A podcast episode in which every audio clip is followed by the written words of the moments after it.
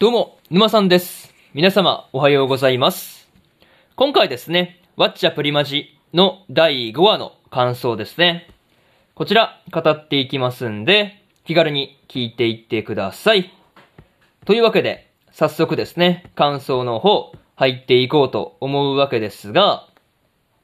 まずは一つ目ですね。撮影現場にてというところで、祭りがですね、ひなの弟子として、こう、撮影現場についてきていたわけなんですが、まあ、まさかの、こう、欠席したモデルの代役をするっていうことになってましたね。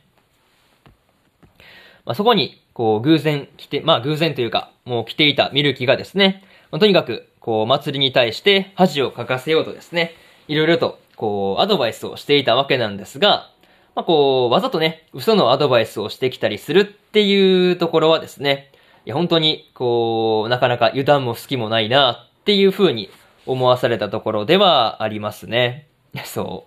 う。でもね、これをこう、素直に聞き入れるっていう祭りもね、なかなかこう、なんていうか全然人を疑わないところがね、まあ祭りらしいといえば祭りらしいんですが、まあそれをこう、逆手に取られた感じではありましたね。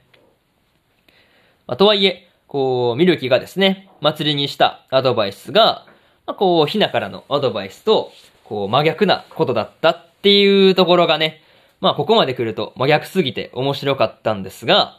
まあ、それをね、こう、やっちゃいけないことのアドバイスだったっていう風に、まあ、言い張るミルキがですね、なかなかやるなっていう感じではありましたね。そう。これをまあ、またね、こう、祭りがこう、聞き間違いっていう風に片付けてしまったのもね、まあ、やっちゃったなっていう感じでしたね。まあでも、祭りがですね、ひなからのアドバイスを受けて、まあ、こう、軌道修正してからはですね、まあ、順調に撮影とかが進んでいったっていうところはですね、まあ何よりといったところではありました。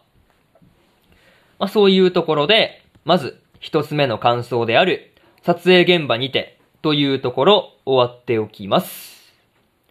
でですね、次、二つ目の感想に入っていくんですが、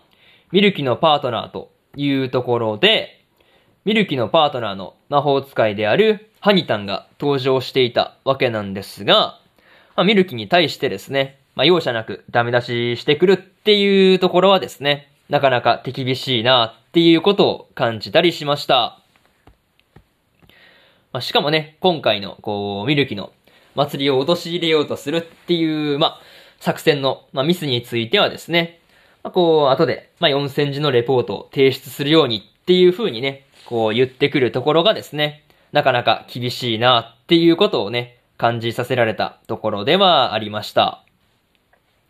まあ、でもね、こう、ハニタンがミルキに対して言っていた、祭りが、まあ、こう、祭りがね、可愛く映らなければ、同じ写真に写っているミルキも可愛く映らないっていうところですね。そう。これに関してはね、こう、足を引っ張るというか、まあ、そういうところで、こう、祭りがミスをすれば、こう、ミルキも、こう、悪くなってしまうっていうところで、まあ、ごもっともな意見だなっていうふうに思ったところではありますね。まあ、そうですね。ハニたんから、こう、そう言われても、まあ、それでもね、こう、まつりに、こう、まあ、小顔効果があるっていうふうに言って、こう、まあ、スイカをね、持つように仕向けたりとか、いろいろとね、やっていたりしたんで、あんまりこう、ミルキー自身はね、あまり反省してなさそうな感じがするなっていうところではありました。まあでもね、こう、ハニたんもなかなかこう、容赦なくダメ出ししてくるっていうところに関してはね、まあミルキーに対しての愛があるっていうことで、まあ、そう考えたらね、ちょっとこう、なんていうか、厳しいところも受け入れられたりするのかなっていうところではありましたね。まそういうところで、二つ目の感想である、ミルキのパートナーというところ終わっておきます。でですね、次、三つ目の感想に入っていくんですが、ミルキのプリマジというところで、ミルキがですね、ハニタンと一緒にプリマジをしていたわけなんですが、まあこう、可愛いしかないっていう風に言われたけど、こう、まあ、それしかないっていうことを前面に、まあこう押し出してくる感じがですね、こう実にミルキらしいかなっていう風に感じましたね。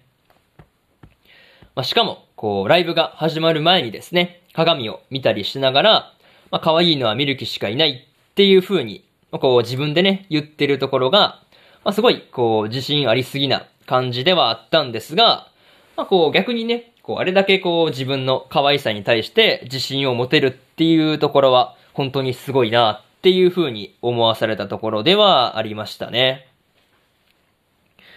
またね、こう、プリマジをやってほしいって言われた時に、こう、ミルキが辞退したのも、まあ、わざとだったんだっていうところがですね、まあ、作詞の本領発揮っていう感じでしたね。そう。辞退することで逆にこう、自分に回させようっていうところまで考えてやってたのかっていう風に思うとね、なかなか、いや、なんかこれに関してはね、作詞として、こう、うまくやったなっていう感じだったんですが、